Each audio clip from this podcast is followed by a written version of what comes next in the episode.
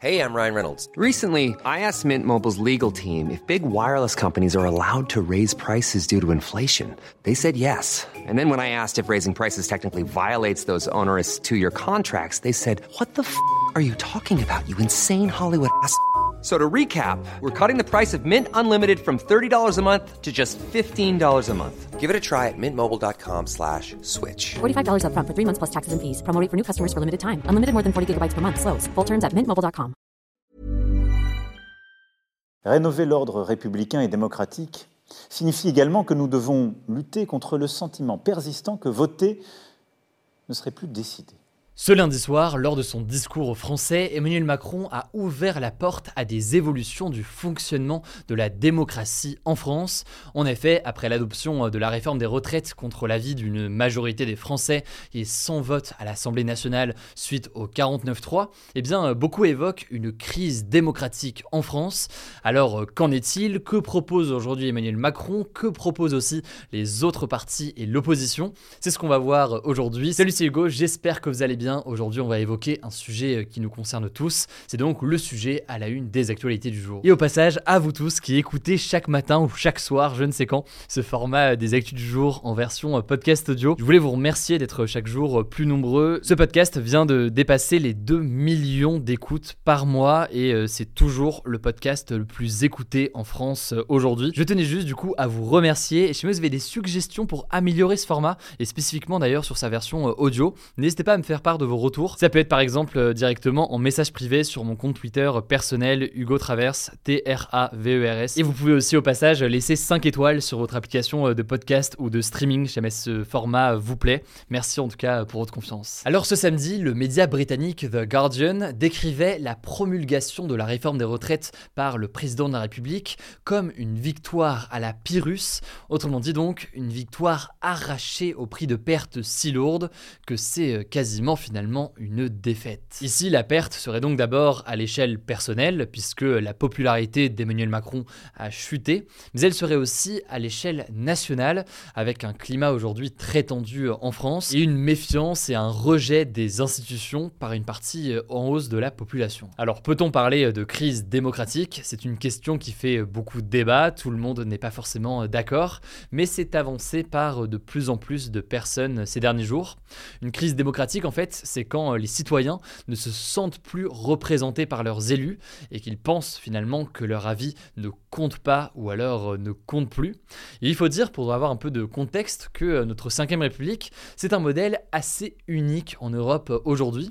Un modèle avec un pouvoir présidentiel qui est très fort et le Parlement, donc l'Assemblée nationale et le Sénat, se retrouvent avec un pouvoir qui est plus faible. On est donc dans un système qui est assez différent de ce que l'on peut trouver par exemple en Allemagne. En Allemagne, par exemple, eh le pouvoir législatif et euh, le Parlement a beaucoup plus de pouvoir. Alors aujourd'hui, certains jugent que le modèle de la 5ème République, avec un président de la République, chef des armées et qui a un pouvoir important, avec aussi des éléments dans la Constitution comme le 49.3, ne correspondent plus au contexte de sa mise en œuvre en 1958 par le général de Gaulle.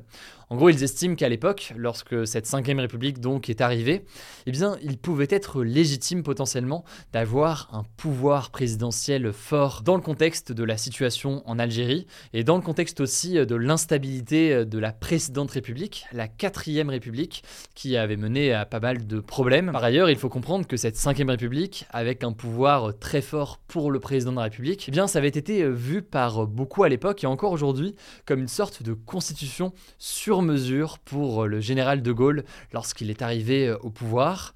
Mais aujourd'hui, eh bien, certains jugent donc que cette 5ème République n'est plus adaptée et qu'elle mène donc à des problèmes. Mais alors, qui veut en finir avec la 5ème République et pourquoi faire derrière? Eh bien, il y a notamment euh, le parti de gauche, la France Insoumise de Jean-Luc Mélenchon, qui estime que la 5ème République actuellement, c'est en fait une forme de monarchie présidentielle, un sentiment qui est renforcé dans ce camp-là par la réforme des retraites, où une loi a pu être passé eh bien, sans vote sur cette réforme précisément à l'Assemblée nationale, sans eh bien, l'adhésion de la population, que ce soit dans les sondages d'opinion ou alors euh, dans la rue, et donc avec une opposition assez importante. De leur côté, donc, eux évoquent le passage à une sixième république. Ce serait une sixième république dans laquelle le président de la République aurait moins de pouvoir et le peuple, la population en aurait davantage, notamment via des référendums directs, plus nombreux et sur plus de sujets, mais aussi via des pouvoirs au Parlement qui seraient renforcés. Il faut savoir qu'aujourd'hui, concernant la question des référendums, il y a bien un système de référendum d'initiative partagée qui est présent dans notre Constitution.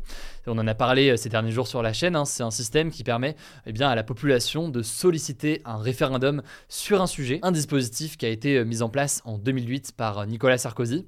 Mais cette procédure, en fait, elle est assez complexe et donc elle n'a jamais abouti pour le moment. Ce qui la rend assez complexe, c'est qu'il faut recueillir entre 4 et 5 millions de signatures d'électeurs pour la mettre en place, le tout en 9 mois. C'est ce qui fait que, selon Benjamin Morel, qui est spécialiste du droit, qui est cité par Le Figaro, ce référendum d'initiative partagée, il a finalement été potentiellement conçu pour ne jamais être utilisé, tellement ce processus est complexe. On verra d'ailleurs si le Conseil constitutionnel valide la seconde demande de référendum d'initiative partagée concernant la réforme des retraites. On aura le retour là-dessus début mai. C'est une demande qui a été formulée par les partis de gauche. Si c'est le cas, il y aura donc un long processus des millions de signatures à collecter, puis éventuellement l'organisation d'un référendum sur la question de la réforme des retraites, mais vous l'aurez compris, on en est très très loin. Alors certains, sans appeler à une sixième république, veulent du coup euh, la possibilité pour euh, la population dès maintenant de pouvoir donner son avis. Et il y a un élément dont on a beaucoup entendu parler, notamment euh, lors de la crise des Gilets jaunes, c'est le RIC, donc le référendum d'initiative citoyenne. En fait, c'était une revendication des Gilets jaunes, notamment en 2019, qui figurait notamment dans le programme de Marine Le Pen dernier mais aussi dans le programme euh, de Jean-Luc Mélenchon. Et dans ce référendum d'initiative citoyenne, faudrait seulement 500 000 signatures pour qu'un référendum soit organisé sur un sujet. C'est donc forcément une procédure qui est moins complexe, puisqu'il faut donc quasiment 10 fois moins de signatures que pour le référendum d'initiative partagée. Mais alors, que pense le président de la République de tout ça? Eh bien, sur la réforme des retraites, on en a déjà beaucoup parlé, il affirme qu'il avait une légitimité démocratique pour la réaliser par son statut de président. En gros, la réforme des retraites faisait partie de son programme lors de la dernière élection présidentielle. Il estime donc que euh, les Français savaient à quoi s'attendre. C'était notamment le sens de sa formule il y a quelques jours euh, qu'il avait euh, prononcée devant des députés de son parti. Il avait dit, je cite, La foule qui manifeste n'a pas de légitimité face au peuple qui s'exprime à travers ses élus. Autrement dit donc, s'il a été élu pour ça, il peut l'appliquer. À cela, certains répondent que certes, il a été élu avec ce programme, mais beaucoup ont voté pour lui au second tour pour empêcher l'élection de Marine Le Pen. Par ailleurs, Emmanuel Macron affirme qu'il a parfaitement respecté les institutions, et en soi, c'est le cas. Il n'y a rien eu d'illégal en soi dans la procédure actuelle. Le 49.3 est autorisé par la Constitution. Le Conseil constitutionnel ensuite a validé cette réforme, y compris la méthode qui était très contestée et qui fait beaucoup débat. Bref, Emmanuel Macron semble aussi s'appuyer donc sur cette forme de légitimité légale, si on peut dire ça comme ça, pour justifier finalement le passage de cette réforme, malgré les impopularités importantes et malgré donc la crise actuelle. Mais alors, quelles pourraient être les évolutions euh, eh bien, de la part du président de la République? Ce qu'on peut dire déjà, c'est qu'en 2017, Emmanuel Macron avait intégré dans son programme présidentiel une réforme des institutions. Finalement, elle n'a pas vu le jour. Cette réforme, elle portait principalement sur le Parlement. Il souhaitait une réduction d'un tiers du nombre de députés et de sénateurs, mais surtout, il voulait introduire une dose de proportionnelle dans l'élection des députés pour que donc l'Assemblée soit davantage représentatif de la diversité des opinions. Je vais pas rentrer là-dessus dans les détails, mais aujourd'hui, lors des élections législatives pour élire les députés, il y a un premier tour et puis un second tour, et celui qui a le plus de voix eh bien, est élu et devient député. Alors qu'avec une élection à la proportionnelle, eh bien, les sièges à l'Assemblée sont répartis en fonction eh bien, de leur pourcentage lors des élections. Donc si un parti par exemple a 20% aux élections, il peut avoir 20% des sièges à l'Assemblée, pour dire les choses très simplement. Et donc Emmanuel Macron voulait intégrer une dose de proportionnel au sein de cette Assemblée. Bref, dans la situation actuelle, eh Emmanuel Macron pourrait être tenté de donner plus de pouvoir aux collectivités locales, donc aux régions ou encore euh, aux villes. On verra donc euh, ce qu'il en est. En tout cas, une réforme des institutions, c'est toujours bien complexe à mettre en œuvre parce que euh, ça touche à la Constitution, donc à la loi suprême du pays en quelque sorte. On verra donc ce qu'il en est dans les prochains jours. Ça me semblait dans tous les cas intéressant de faire un petit panorama, on va dire, de ce sujet aujourd'hui. Je vous mets donc des liens en description. Je vous laisse avec Blanche pour les actualités en bref et je reviens juste après. Merci Hugo et salut tout le monde. On commence avec une première info rapidement.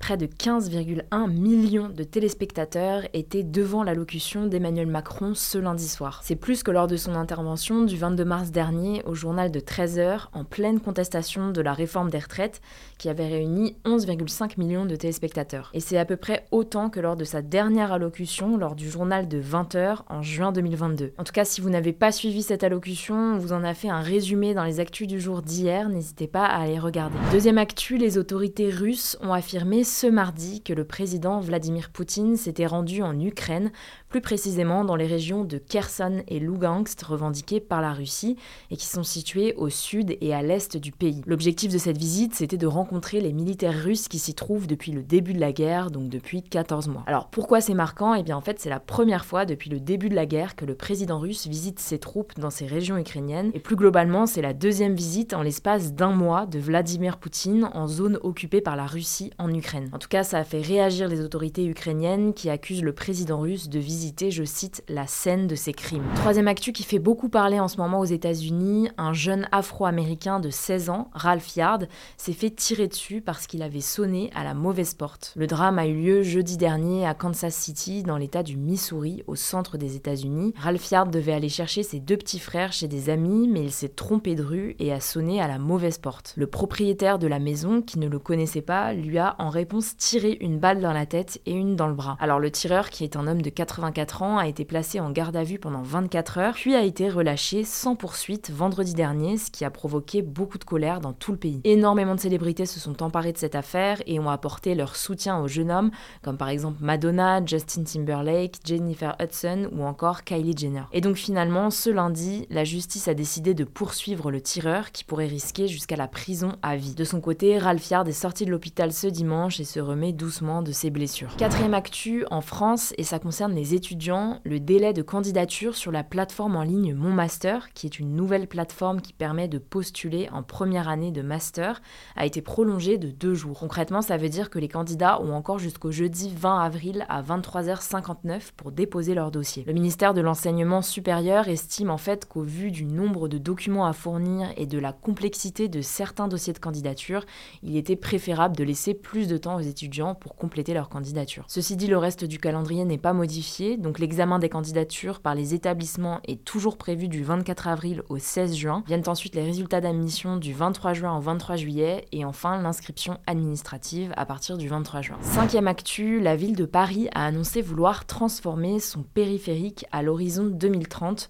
Le périphérique, c'est donc l'autoroute qui fait le tour de la ville. Concrètement, la mairie de Paris souhaiterait réserver une voie du périphérique au covoiturage et au transport en commun dans le but de favoriser ces modes de transport-là plutôt que les voitures individuelles qui pollue plus. C'est quelque chose qui se fait déjà aux États-Unis, par exemple. Dans certaines villes comme Los Angeles, pendant les heures de pointe, seules les personnes qui sont à plusieurs dans leur voiture ont le droit d'emprunter la file de gauche et donc se retrouvent moins facilement dans les embouteillages. Alors pour décider des mesures qui pourront être mises en place concernant cette autoroute, qui est la plus empruntée d'Europe, la mairie de Paris a lancé ce lundi une consultation en ligne où les citoyens pourront donner leur avis et proposer des projets.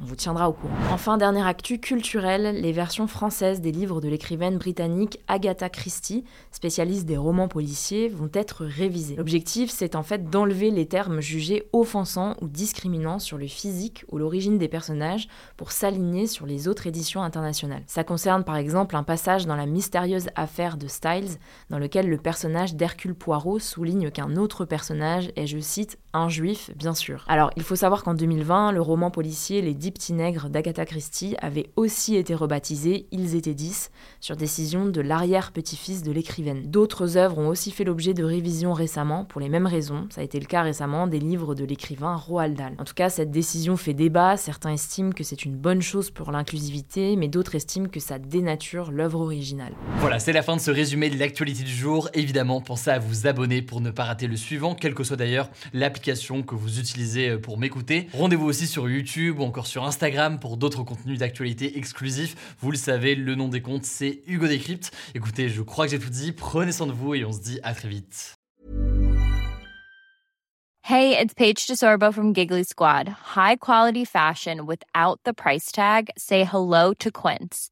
I'm snagging high-end essentials like cozy cashmere sweaters, sleek leather jackets, fine jewelry, and so much more. With Quince being 50 to 80% less than similar brands.